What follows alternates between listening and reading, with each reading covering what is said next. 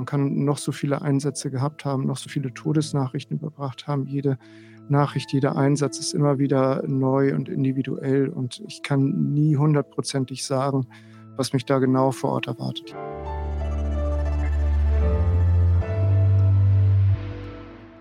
Frisch an die Arbeit. Ein Podcast von Zeit Online über die großen Fragen des Lebens und Arbeitens. Herzlich willkommen zu Frisch an die Arbeit. Mein Name ist Elise Landschek und ich freue mich wirklich sehr, dass mein heutiger Gast Zeit gefunden hat für das Gespräch. Oliver Ahrens heißt er und macht, wie ich finde, einen sehr schweren, aber auch sehr wichtigen Job. Ich kann ganz offen sagen, ich bewundere ihn für das, was er tut. Oliver Ahrens ist nämlich Mitarbeiter des Kriseninterventionsteams des Deutschen Roten Kreuzes in Hamburg-Harburg. Und er macht das ehrenamtlich, also neben seinem eigentlichen Beruf. Darauf kommen wir auch später nochmal. Hallo, Herr Ahrens. Hallo, Frau Landschik. Lassen Sie uns vielleicht erstmal klären, was das genau ist, ein Kriseninterventionsteam. Ich denke, dass das viele gar nicht so genau wissen. Kurz zusammengefasst kann man vielleicht sagen, Sie kommen und leisten psychologischen Beistand, wenn Menschen sich in emotionalen Ausnahmesituationen befinden. Was sind das zum Beispiel für Situationen? Das können ganz unterschiedliche Situationen sein. Wir sagen immer alles, was irgendwie potenziell belastend wirkt auf die Menschen in unerwarteten Situationen. Das können plötzliche Todesfälle sein, nahe Angehöriger, der, der plötzlich verstirbt, aber auch Gewalterfahrungen bis hin zu Wohnungseinbrüchen, Verkehrsunfälle, plötzliche Kindstode, all das fällt mit in diesen Bereich. Ein sehr großer Themenbereich ist bei uns die Überbringung von Todesnachrichten zusammen mit der Polizei. Mhm, und Sie helfen auch, wenn zum Beispiel ein Unfall passiert ist und Augenzeugen damit erstmal klarkommen müssen, ne? Ja, das ist auch etwas, was bei uns so relativ häufig vorkommt, gerade bei Unfällen mit Todesfolge, wo die Augenzeugen doch Bilder verkraften müssen, die sie aus dem täglichen Leben natürlich nicht gewohnt sind. Mhm. Gibt es konkrete Beispiele für Einsätze, die Sie uns mal schildern können? Ja, kurz vor Ostern gab es einen schweren Verkehrsunfall hier in der Hafen City, wo ein Kind von einem Bus überfahren wurde. Und da haben wir dann mit unserem Team und diversen Helfern die Augenzeugen betreut. Wir überbringen häufig Todesnachrichten nach Suiziden. Wenn sich ein Mensch das Leben genommen hat, dann informieren wir zusammen mit der Hamburger Polizei die Angehörigen über den Tod. Oder ein Familienvater geht einfach nur zum Einkaufen, läuft über die Straße, wird dort von einem LKW erfasst und kommt dabei zu Tode. Und wir informieren dann möglichst zeitnah die Familie, die ja zu Hause auf ihn wartet, weil er vielleicht einfach nur Brötchen holen wollte und sich natürlich Sorgen macht. Und da das Ganze in unmittelbarer Nähe ist, ähm, ist dann natürlich dann auch ein gewisser zeitlicher Druck dahinter. Wie läuft denn das genau ab? Also wer ruft Sie? Mit wem kommen Sie zuerst in Kontakt? Und wie, wie läuft so ein Einsatz für Sie ab? Die meisten Alarmierungen hier in Hamburg bekommen wir von der Hamburger Polizei, die sich dann über unsere Leitstelle meldet und die dann über einen Melder uns aktiviert. Und wir nehmen dann Kontakt auf zu dem Polizisten auf der Straße, der uns alarmiert hat und fragen einmal nach, was denn genau passiert ist, klären, wie viele Personen zu betreuen sind, was genau passiert ist, einfach damit wir planen können, mit wie vielen Kräften wir ausrücken müssen. Und dann alarmieren wir unsere Kräfte und fahren dann dann zu der Einsatzstelle oder zu dem Ort, wo äh, wir uns mit der Polizei verabreden. Das ist dann entweder direkt bei den Betroffenen zu Hause, auf der Straße oder manchmal auch zur Abstimmung vorher an einem Polizeikommissariat. Mhm. Das heißt, Sie haben Bereitschaft und sitzen dann irgendwo auf Abruf? Wir machen das ja alle ehrenamtlich und sind genau da, wo wir sind. Also wir gehen alle zur Arbeit oder sind zu Hause. Wir haben auch nicht die ganze Zeit Dienstkleidung an, sondern wir sind einfach ähm, oder wir machen einfach das, was wir gerade machen. Und wenn die Alarmierung kommt, das kann ja niemand vorhersehen, ob überhaupt etwas kommt und wenn ja, wie viele Einsätze kommen. dann ziehen wir uns unsere Dienstkleidung an und machen uns dann auf den Weg. Und das ist dann auch egal, ähm, wo wir gerade sind. Wir versuchen dann möglichst schnell da an der Einsatzstelle zu sein. Und wie oft sind Sie in Bereitschaft? Wie viele Schichten haben Sie? Bei unserem Team ist es so, dass jeder im Monat ein bis zwei 24 Stunden Bereitschaften hat. Je nachdem, ob gerade Urlaubszeit ist oder wie, die, wie der Dienstplan ausgelastet ist, kommt jeder so auf ein bis zwei Bereitschaften pro Monat. Mhm. Wissen Sie vor einem Einsatz, was Sie da genau erwartet? Also ich weiß im groben, worum es geht und verlasse mich da auf die Schilderung der Einsatzkräfte vor Ort. Aber jeder Einsatz ist anders. Man kann noch so viele Einsätze gehabt haben, noch so viele Todesnachrichten überbracht haben. Jede Nachricht, jeder Einsatz ist immer wieder neu und individuell. Und ich kann nie hundertprozentig sagen, was mich da genau vor Ort erwartet. Ich habe ein Bild auf der Anfahrt, ähm, einfach aus der Erfahrung. Aber äh, was denn da tatsächlich draus wird, weiß ich nie im Voraus. Wie teilt man denn einem Menschen mit, dass sein Kind oder der Partner gerade gestorben ist? Es gibt da keinen perfekten Weg. Idealerweise sagt man das so schnell und so direkt wie möglich, einfach damit diese Nachricht rauskommt. Es wird nicht besser, wenn ich lange drum herum rede und damit die eigentliche Tatsache herauszögere. Hm, wie geht es dann weiter? Sie sagen dann, jemand ist gestorben und was passiert dann? Die Personen reagieren ganz unterschiedlich. Es gibt Menschen, die reagieren ganz still. Dann gibt es Menschen, die sofort sehr laut werden, gegebenenfalls auch körperlich reagieren, kollabieren. Das ist etwas, worauf man natürlich achten muss. Wenn einem einfach die Beine wegsacken, weil das jetzt ein Schock ist, dass sich niemand dann verletzt, wenn er, wenn er stürzt. Da sind wir also immer drauf gefasst. Viele reagieren mit Unverständnis und wollen nicht wahrhaben, dass das jetzt so ist und versuchen das erstmal zu leugnen oder leugnen das dann im Vorwege. Also es gibt die unterschiedlichsten Reaktionen. Das ist das, was ich meinte, als ich sagte, dass man so einen Einsatz nie, nie planen kann. Ich kann nicht sagen, ich habe jetzt 300 Todesnachrichten überbracht. Ich weiß jetzt genau, was mich hinter dieser Tür erwartet. Mhm. Können Sie da vielleicht auch hm, mal ein Beispiel geben, was Ihnen so im Kopf geblieben ist, wie vielleicht jemand reagiert hat und wie Sie dann darauf reagiert haben? Ein Einsatz, den ich wahrscheinlich nicht vergessen werde, obwohl er gar nicht so besonders war. Aber ich erinnere mich, dass wir an einem Sommermorgen morgens um fünf geklingelt haben an einer Haustür, nachdem sich dort der Ehemann das Leben genommen hat. Und die Ehefrau hat die Tür geöffnet. Wir fragen dann immer zusammen, oder die Polizei fragt dann, ob wir dann reinkommen dürften, weil es einfach ungünstig ist, das an der geöffneten Haustür zu überbringen. Es war dann auch in dem Fall so, wir sind also in den kleinen Flur gegangen und dann hat die Polizei das sehr gut gemacht. Die hat also direkt gesagt, es tut uns leid, wir müssen leider sagen, dass, dass ihr Ehemann tot ist.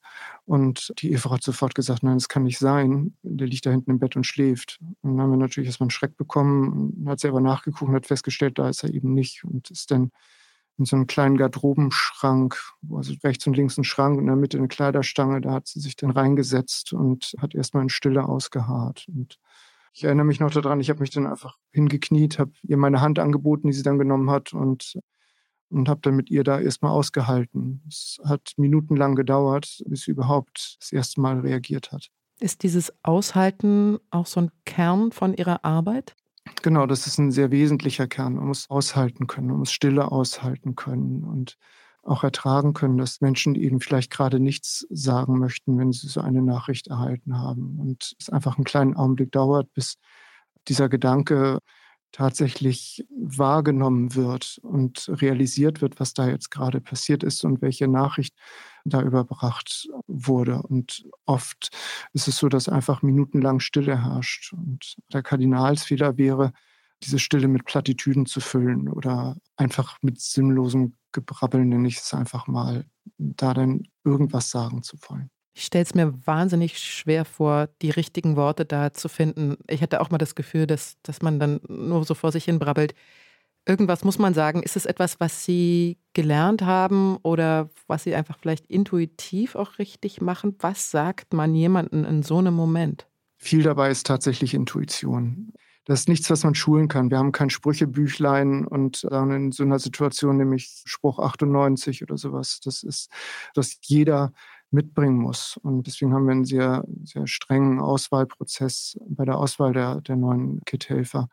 Einfach weil jeder eine gewisse Veranlagung braucht, in solchen Situationen reagieren zu können und auf die Menschen eingehen zu können und eben nicht mit Standardsätzen zu antworten, sondern immer wieder neu zu schauen, was braucht dieser Mensch, und was kann ich hier jetzt sagen, was kann ich diesem Menschen anbieten, was ihm dann in dieser Situation hilft. Ungeschehen machen können wir es nie, aber ich kann immer versuchen, es irgendwie erträglicher zu machen, beziehungsweise dabei zu helfen, zu realisieren, was passiert ist.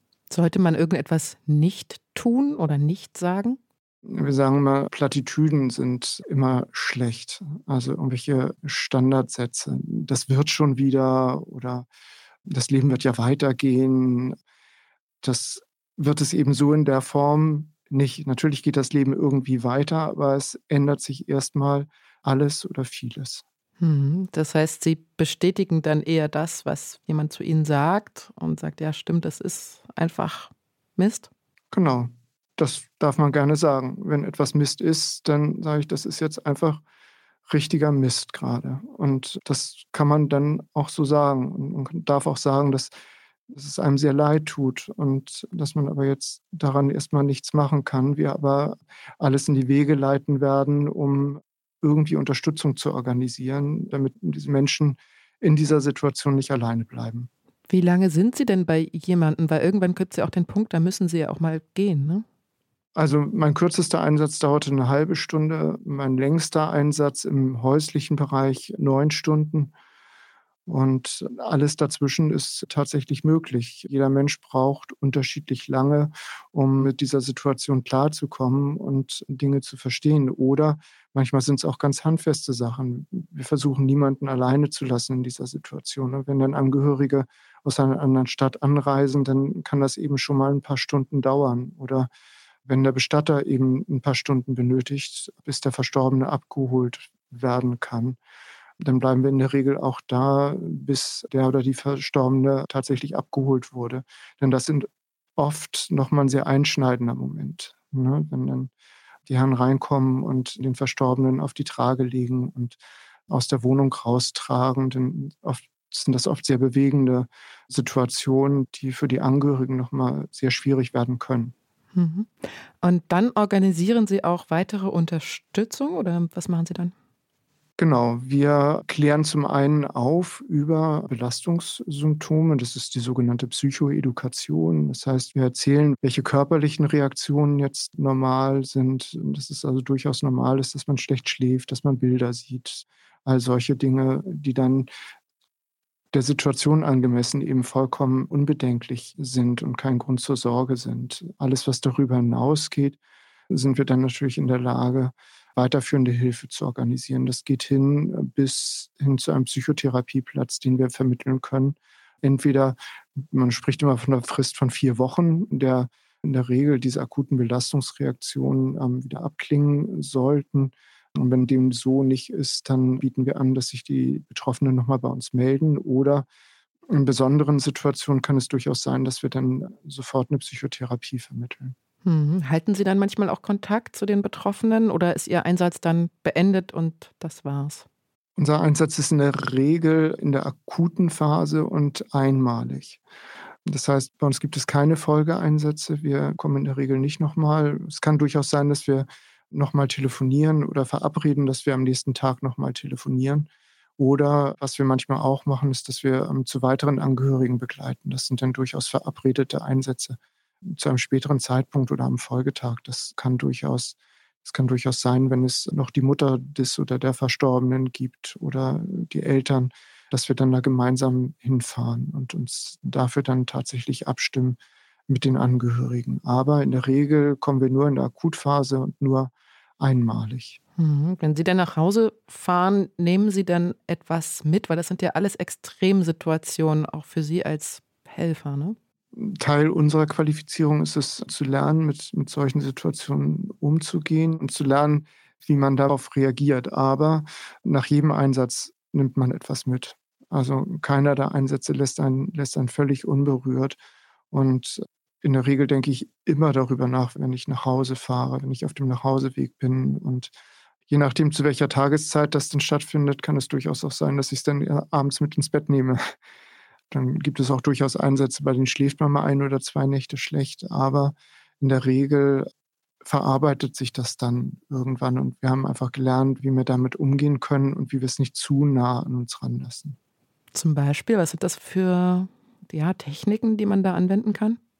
Wir achten sehr auf uns. Wir wissen jeder individuell, wie man sich etwas Gutes tut. Jeder kennt genau seinen Punkt. Was muss ich für mich machen? Damit es mir anschließend wieder gut geht oder was hilft mir dabei und hm, oder in extremen Fällen weiß ich auch nachts um zwei, wen ich anrufen kann, wer sofort ein offenes Ohr für mich hat und wer, wer für mich da ist und mit wem ich mich austauschen kann zu dem Einsatz. Und da sind wir letztendlich wie die Betroffenen selber. Wir sprechen darüber, wir, wir reden uns das von der Seele, was uns da in diesem Einsatz beschäftigt hat. Und dieses darüber sprechen entlastet einfach sehr und hilft uns, mit dieser Situation klarzukommen, sich auszutauschen. Wenn das denn nicht ausreichen sollte, ist es tatsächlich so, dass wir auch gerade bei größeren Einsätzen oder bei schwereren Einsätzen regelhaft eine Einsatznachbesprechung machen im Team, direkt nach dem Einsatz oder mit, mit ein oder zwei Tagen Verzögerung oder was auch durchaus vorkommen kann, dass wir mit unserem Supervisor dann einen speziellen Termin vereinbaren und uns zusammensetzen, sodass jeder die Möglichkeit hat, sich zu entlasten und niemand geschädigt wird durch die Arbeit, die wir da machen. Mhm. Gibt es noch etwas, was Sie tun? Also, ich weiß nicht, spazieren gehen, haben Sie, glaube ich, mal erzählt im Vorgespräch? Spazieren gehen ist immer sehr gut, an der frischen Luft zu sein. Sowieso. Es gibt Kollegen, die machen viel Sport. Das hilft, Natur hilft auf jeden Fall. Gerade nach Einsätzen, ich erinnere mich an Einsätze in der Hamburger Innenstadt, bei denen wir dann an die Alster gefahren sind und da einfach abends nochmal über die Alster geguckt haben. Und es gibt Kollegen, die fahren an die Elbe und gucken dann über das Wasser. Also dieser, dieser freie Blick hilft da schon sehr, einmal tief Luft zu holen und in die Weite zu schauen. Erzählen Sie das auch, was Sie erlebt haben, Ihrer Familie, so am Abendbrotstisch? In der Regel nicht. Also es besteht ja immer die Gefahr, dass die Familie dann durch diese Situation selber belastet wird. Und ich erzähle, also ich sage, wenn ich gehe, ob ich schnell wieder da bin oder ob das länger dauert. Und damit hat es dann auch oder soll es genug sein. Viele Dinge oder viele Einsätze, bei denen wir sind, stehen ja am nächsten Tag in der Zeitung. Das heißt, die Familie liest es dann und meine Frau zum Beispiel fragt dann mal, ist das der Einsatz, bei dem du warst? Und ich sage dann ja und damit hat sich das dann auch. Wir gehen niemals auf Details ein, schon aus Datenschutzgründen nicht. Hm. Wie ist es in der Ausbildung, also wenn man Helfer oder Helferin werden will? Wie läuft so eine Ausbildung ab? Wie wird man auf sowas vorbereitet? Wir nennen das Qualifizierung, weil es keine Ausbildung ist. Dann nennen wir es jetzt Qualifizierung. Okay, also die Qualifizierung geht bei uns über mehrere Wochenenden. Das sind sieben Wochenenden insgesamt, also über 100 Stunden, in denen man alle unterschiedlichen Bereiche beleuchtet. Vom Einsatzeinstieg, das in Rollenspielen, was in Rollenspielen getestet und ausprobiert wird, sodass jeder das mal macht. Und dann die verschiedenen Einsatzsituationen. Also welche Einsatzindikationen haben wir? Einen plötzlichen Kindstod, eine Überbringung Todesnachricht, Verkehrsunfall. All solche Sachen werden dann in Rollenspielen ausprobiert, sodass jeder, der in der Qualifizierung ist, ins Sprechen kommt und ausprobieren kann, wie sage ich die Sätze und welche Sätze passen für mich denn überhaupt. Denn jeder hat so sein eigenes Repertoire an Formulierungen, die er einsetzt, damit das auch möglichst authentisch natürlich ist. Es nützt überhaupt nichts, dass ich mir irgendwas übernehme, sondern ich muss meine eigene Formulierung finden, um das den Betroffenen zu sagen. Und das üben wir, also immer wieder und immer wieder. Dann es gibt es natürlich den Themenbereich Psychotraumatologie, wo dann jedem erzählt wird oder jeder lernt, wie funktioniert denn das bei uns im Gehirn? Wie wirkt sich denn so ein Trauma gegebenenfalls aus? Wie ist das mit der PTBS, wenn man so etwas hat? Also posttraumatische Belastungsstörung. Posttraumatische Belastungsstörung, genau. Dann haben wir in der Regel einen Termin im Institut für Rechtsmedizin, einfach um die Begegnung mit dem Tod mal zu haben. Denn es hat ja nicht jeder, auch die Menschen, die beim KIT anfangen, haben ja nicht immer schon was mit Leichen zu tun gehabt. Im Einsatz passiert es uns aber leider immer wieder, dass wir direkt mit den Verstorbenen zu tun haben. Und einfach um diese Scheu davor zu nehmen und dann nicht immer Einsatz das erste Mal damit konfrontiert zu werden. Deswegen ist das ein Teil der Qualifizierung. Wir beschäftigen uns mit dem Themenbereich Sterben, Tod und Trauer. Also was macht das mit uns? Also das ist etwas einfach, damit man sich diese Gedanken im Vorwege schon macht. Braucht man bestimmte Voraussetzungen, um beim KIT arbeiten zu können oder kann es prinzipiell jeder machen? Prinzipiell kann es jeder.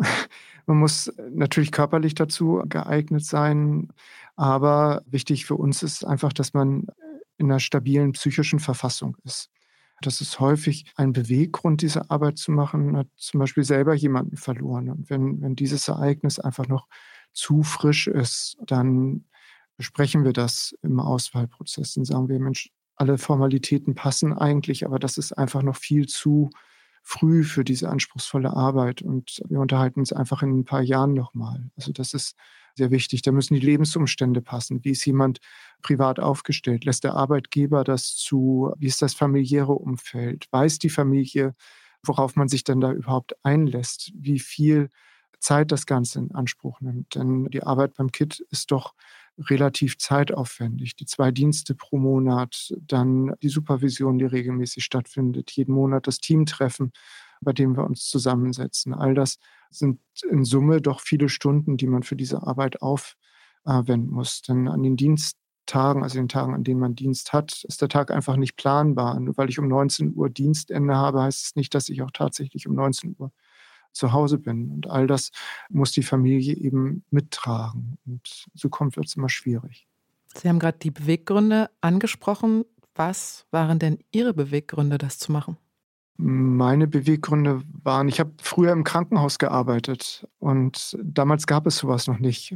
Also es gab so erste Anflüge für die Krankenpflege, wenn man auf einer Notaufnahme war und da jemand gestorben ist dass man jemanden rufen konnte, aber die Rufbereitschaft war dann auch sehr, sehr umrissen und ich fühlte mich da oft sehr alleine. Und ich habe dann irgendwann mal einen Artikel im Hamburger Abendblatt gelesen über, darf ich das sagen, das ist eine Fremdzeitung, Entschuldigung. Das ist völlig okay, können wir mitleben. Es gibt noch andere Zeitungen.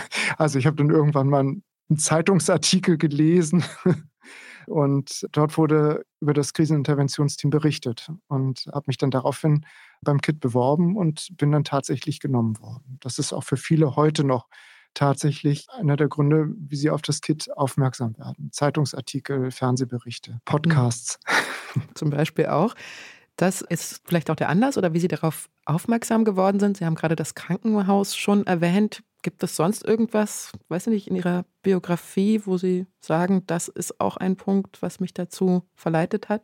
Ich frage mich nur immer, warum macht man, also ich finde das, wie gesagt, ich habe das schon gesagt, total bewundernswert. Ich könnte es nicht. Und ich, mich interessiert, warum man dann sagt, ich möchte aber diesen Job machen. Es ist mir wichtig. Mich hat tatsächlich die Arbeit in der Krankenpflege sehr geprägt. Man muss auch in der Krankenpflege viel aushalten. Damals und heute noch viel mehr ist das ein sehr, sehr anspruchsvoller Job. Und ich habe nur nachts gearbeitet auf einer Notaufnahme und da sieht man viel, nimmt viel mit nach Hause und lernt damit umzugehen. Und das hat mich tatsächlich geprägt und hat dazu geführt, dass ich diese Arbeit tatsächlich gerne mache und als sehr erfüllend empfinde. Vielleicht können Sie dazu noch ein bisschen mehr sagen. Warum machen Sie das gerne und was ist die Erfüllung für Sie dabei? Man kann wirklich Menschen helfen. Man fährt in eine Situation, in der Menschen sind, für die gerade eine Welt zusammengebrochen ist. Das Schlimmste Anzunehmende ist vielleicht gerade passiert.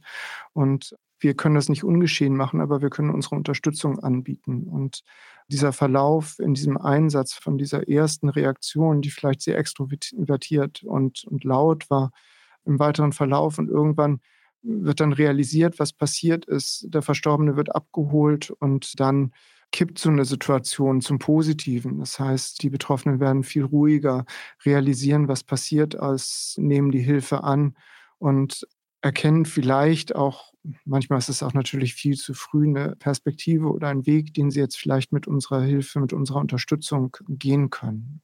Hat sich bei Ihnen über die Jahre etwas verändert in der Wahrnehmung auch Ihres Jobs, Ihres Ehrenamts? Also ich mache das jetzt seit 2009. Und jeder Einsatz ist aufs Neue immer wieder herausfordernd. Und ich habe es ja vorhin schon gesagt, jeder Einsatz ist anders. Natürlich erlangt man eine gewisse Sicherheit im, im Umgang mit Einsatzsituationen. Aber im Laufe der Zeit, eine Todesnachricht ist immer noch schlimm. 2009 und 2023. Daran hat sich nichts geändert und daran wird sich nichts ändern. Wir sind sehr dankbar, wenn wir Menschen Unterstützung zukommen lassen können. Und wenn wir also in der Lage sind, ganz handfeste Dinge anbieten zu können. Das heißt, jemand vom Zentrum für Kinder und Jugendliche in Trauer geht direkt in die Familie, betreut die Familie vor Ort und begleitet die Kinder dann gegebenenfalls zum Beispiel bis zur Beerdigung Und das ist etwas, was, was der Familie sehr gut tut und sehr entlastend wirken kann. Und da sind wir sehr froh, dass wir diese Möglichkeit haben. Und das gab es 2009 einfach noch nicht, weil es da noch nicht diese Bereitschaft gab, so etwas zu finanzieren. Also hat sich auch die öffentliche Wahrnehmung ihrer Aufgabe geändert? Ja, das hat sie eindeutig. Das sieht man schon an unseren Einsatzzahlen. Ich glaube nicht, dass 2009 weniger Menschen zu betreuen wären, aber unsere Einsatzzahlen haben sich seitdem vervierfacht. Und so ist es so, dass wir in diesem Jahr fast 600 Einsätze haben und damit einen neuen Höchstwert haben werden. Haben Sie mal überlegt, dass Sie diesen Job, ja, ich sage immer Job, aber es ist ja natürlich ein Ehrenamt, nicht ewig machen können? Oder ist es etwas, wo Sie sagen, das ist für mich etwas, es ist so eine Aufgabe, die möchte ich gerne so lange wie möglich machen? Ich möchte das natürlich gerne so lange wie möglich machen, aber ich habe mir gesagt, einfach um den Absprung zu bekommen, ich äh, werde mit der Arbeit aufhören, wenn ich in Rente gehe. Aber gab es mal einen Einsatz, wo Sie gesagt haben, nee, das kann ich nicht mehr, das ist mir zu viel? Bisher glücklicherweise nicht. Also, es gibt viele herausfordernde Einsätze, ähm, zum Beispiel die Geiselnahme vor ein paar Wochen hier am Hamburger Flughafen, bei der ich über 18 Stunden mit einer Kollegin bereitstand, damit wir uns um das Kind kümmern können, wenn es dann ähm, freigelassen wird, während sich die Kollegen um die Mutter gekümmert haben. Und man merkt die 18 Stunden nicht, guckt immer wieder auf die Uhr und denkt, jetzt ist es vielleicht gleich vorbei, aber man sollte es gar nicht glauben, man kann 18 Stunden die Arbeit gut machen. Und glücklicherweise ist das Kind dann ja freigelassen worden und wurde dann auch in unsere Obhut übergeben, sodass wir uns darum kümmern konnten. Und Kollegen von mir haben das Kind dann weiter betreut. Und danach fällt man dann tatsächlich in eine tiefe Müdigkeit. Ich bin nach Hause gekommen, habe meine Dienstkleidung noch sortiert und habe dann also wirklich komatös geschlafen. Da ist so alles von mir abgefallen und es war also wirklich, ja, ich weiß nicht, wann ich jemals so tief geschlafen hätte wie in diesem Moment. Hm. Wie kriegen Sie das mit Ihrem anderen Job, also Ihrem Brotjob und alles unter einen Hut? Sie arbeiten sonst in einer Apotheke als ITler. Wie passt das zusammen, dieses Ehrenamt und der Job, den Sie ja auch noch machen? Ja, ich arbeite als Systemadministrator in einer großen Apotheke hier in Hamburg und habe Glück, dass mein Chef mir diese Arbeit ermöglicht. Bei uns gilt die Prämisse, solange alles läuft, ist das kein Problem. Dann kann ich meine Arbeit machen, wann ich möchte und entsprechend flexibel bin ich dann auch. Gerade in der IT ist es so, dass ja oft Abendarbeit anfällt oder am Wochenende oder sowas, sodass ich meine Stunden auf jeden Fall immer arbeite und zwischendurch aber durchaus in der Lage bin, spontan in Einsätze zu gehen. Und mein Chef kann sich dann eben auch darauf verlassen, dass diese Stunden dann entsprechend ähm, gearbeitet werden. Und ähm, ich bin da natürlich sehr dankbar, dass ich jetzt schon über so einen langen Zeitraum die Möglichkeiten habe, das so abzubilden. Ich frage mich ja, warum das ein Ehrenamt ist. Warum wird man dafür eigentlich nicht bezahlt? Oh, das ist jetzt eine sehr politische Frage. Das ist eine, die ich mir stelle. Was sagen Sie? Ich glaube, wenn diese Arbeit bezahlt würde, zum Beispiel von den Krankenkassen. Und unsere erste Frage wäre immer, haben Sie Ihre Krankenversichertenkarte dabei? Dann ähm, gäbe es irgendwann auch Stundenkontingente. Und dann käme irgendwann im Laufe der Jahre, vielleicht nicht gleich zu Anfang, aber irgendwann wird dann festgelegt, so eine Krisenintervention auf Kasse dauert anderthalb Stunden und länger dann eben nicht. Und nach einer Stunde und 35 Minuten gucke ich dann auch auf die Uhr und gehe. Und ich glaube, das zeichnet uns aus. Einmal, dass wir multiprofessionell sind aus vielen unterschiedlichen Berufen und eben diesen Zeitansatz überhaupt nicht haben. Weil wir das ehrenamtlich machen und freiwillig machen, machen wir diese Arbeit alle sehr gerne und schauen eben nicht auf die Uhr. So ein Einsatz dauert eben so lange, wie er dauert. Und sobald Geld ins Spiel käme, wäre das, glaube ich, aufgeweicht. Dann würden sich auch die Ziele ändern. Dann würden da Spieler ins Feld laufen, die, die vielleicht einen ganz anderen Fokus haben. Und ich denke, dass diese Arbeit bei Ehrenamtlichen, so wie sie jetzt im Moment ist, gut aufgehoben ist. Vielleicht wird es in der Zukunft mal ein anderes Modell geben. Ärgert Sie das manchmal, dass Sie kein Geld bekommen oder gab es diesen Gedanken noch nie bei Ihnen? Nein, den Gedanken gab es noch nie bei mir. Also überhaupt nicht. Ich bekomme eine Aufwandsentschädigung, also Benzingeld, wenn ich mit einem privaten Wagen fahre oder wenn ich was zu essen kaufen muss für, für Angehörige oder sowas, dann, dann bekomme ich das Geld natürlich wieder. Aber es hat mich noch nie geärgert, dass ich dafür kein Geld bekomme.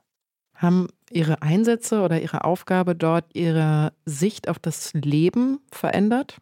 Oh ja, das haben sie. Man geht viel bewusster aus der Tür. Also wenn ich Auto fahre, ist es tatsächlich so, dass ich viel bewusster und vorsichtiger Auto fahre, seitdem ich es mache. Ich habe auch einen Motorradführerschein. Ich würde heute nicht mehr Motorrad fahren, einfach weil ich so viele Todesnachrichten nach Motorradunfällen überbracht habe.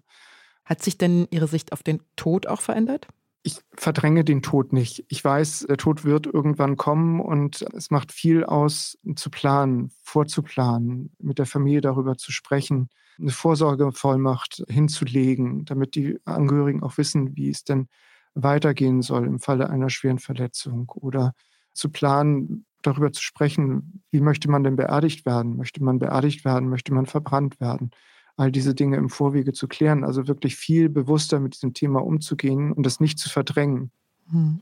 Was ich mir noch vorstellen kann, ist, dass man einfach diesen Zeitpunkt des Todes auch nochmal neu sieht, ne? weil es einfach bei den Leuten, auch die Sie betreuen, sind es ja oft auch überhaupt nicht vorhergesehene Ereignisse. Genau, also in der Regel sind wir bei plötzlichen Todesfällen. Das heißt, man kann überall damit rechnen, zu sterben. Niemand weiß, welche Situation letztendlich dazu führt, dass man selber stirbt. Und das ist vielleicht ein Punkt, der einem viel bewusster wird. Ne? Man weiß, dass das Leben einfach endlich ist. Ein schönes, wenn auch trauriges Schlusswort. Lieber Herr Ahrens, ich danke Ihnen sehr, dass Sie in der Sendung waren. Ich freue mich sehr, dass ich hier sein durfte. Es war eine sehr spannende Stunde. Das fand ich auch. Vielen Dank. Und auch Ihnen, liebe Hörerinnen und Hörer, danke ich fürs Zuhören. Und noch ein Aufruf an Sie. Unsere Mailadresse ist frisch an die Arbeit.zeit.de. Hier können Sie uns immer Ihre Meinung schreiben, ob Ihnen eine Folge gefallen hat, ob Sie Gedanken dazu haben oder wenn vielleicht Fragen aufgekommen sind. Ihr Feedback hilft uns bei unserer Arbeit sehr und wir freuen uns über jede Ihrer Mails. Also hier nochmal frisch an die Arbeit.zeit.de und wir hören uns im nächsten Jahr erst wieder. Sie hören als nächstes in den nächsten zwei Wochen meinen Kollegen Daniel Erk und danach meine Kollegin Hanna Scherkamp wieder. Ich wünsche Ihnen noch schöne Feiertage. Ihre Elise Landscheck.